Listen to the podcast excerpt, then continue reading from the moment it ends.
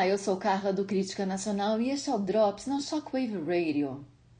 Amigo Alan, aceitei o convite do Crítica Nacional para me tornar parte do time permanente de articulistas e resolvi de forma mais direta elaborar esta coluna de estreia, debatendo sobre o papel do verdadeiro jornalista e assim dividir contigo alguns pensamentos. Li esses dias de forma despretensiosa a obra de Santo Ambrósio, doutor da Igreja e um dos únicos a tratar de maneira profunda sobre as virtudes cardinais e com precisão sobre a fortitude, qual seja a coragem. Lembrava Santo Ambrósio no capítulo 33 do seu Deufixis, em referência a Hebreus capítulo 11, versículos 33 e 34, que a verdadeira coragem é aquela que, por meio da fé, vence reinos, pratica justiça, cumpre promessas e fecha a boca de leões. Vi, amigo Alan, na sua ousadia bem argumentada de não comparecer ao chamado de hienas, antes fossem leões, essa exata passagem de Santo Ambrósio, lembrando a epístola aos Hebreus de Santo Paulo. Não vá. Mil vezes te convoquem nessas condições, mil e uma responda a eles no mesmo tom. Sim, eu estou contigo nessa empreitada. E veja, não é de hoje.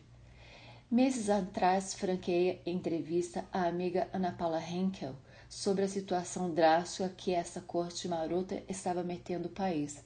Declarei a ela na entrevista: não vivemos mais um estado de normalidade democrática.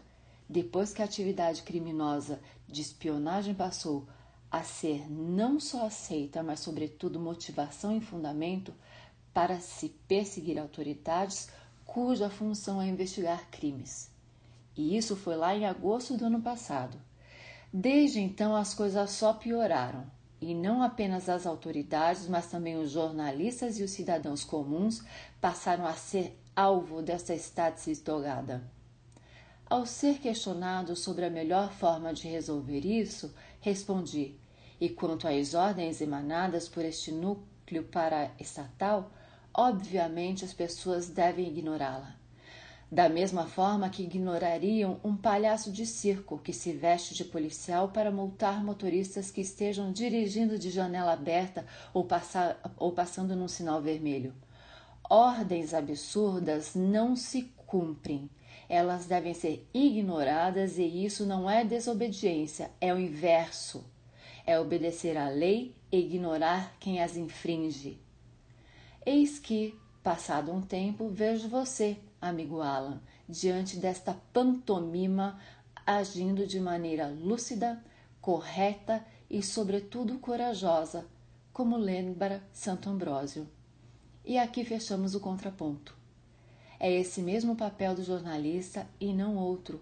É o de criticar o ímpio, o injusto, o ignóbil, o rude, o grosseiro e o caricato. Não é em três linhas fazer manchete, clickbait, para chacotar o governo cristalino e honesto e deixar passar governador que compra imprensa chapa branca e engrossa o exército de, de escariotes atrás dos microfones. Vejo, vejo hoje em você, Alan dos Santos, uma característica que falta a inúmeros dos demais jornalistas: a coragem.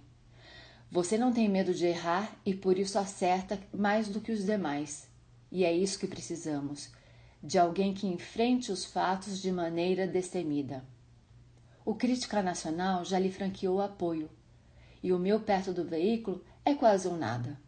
Mas mesmo assim, faço questão de abrir minha coluna, endossando a linha editorial deste Crítica Nacional e reiterando, amigo Alan, que pessoalmente estou com você. Ordens ilegais não são ordens, são arbitrariedades. E diante de arbitrariedades, os homens sérios têm o dever de agir como você agiu. Conte comigo. Um abraço, Evandro Pontes.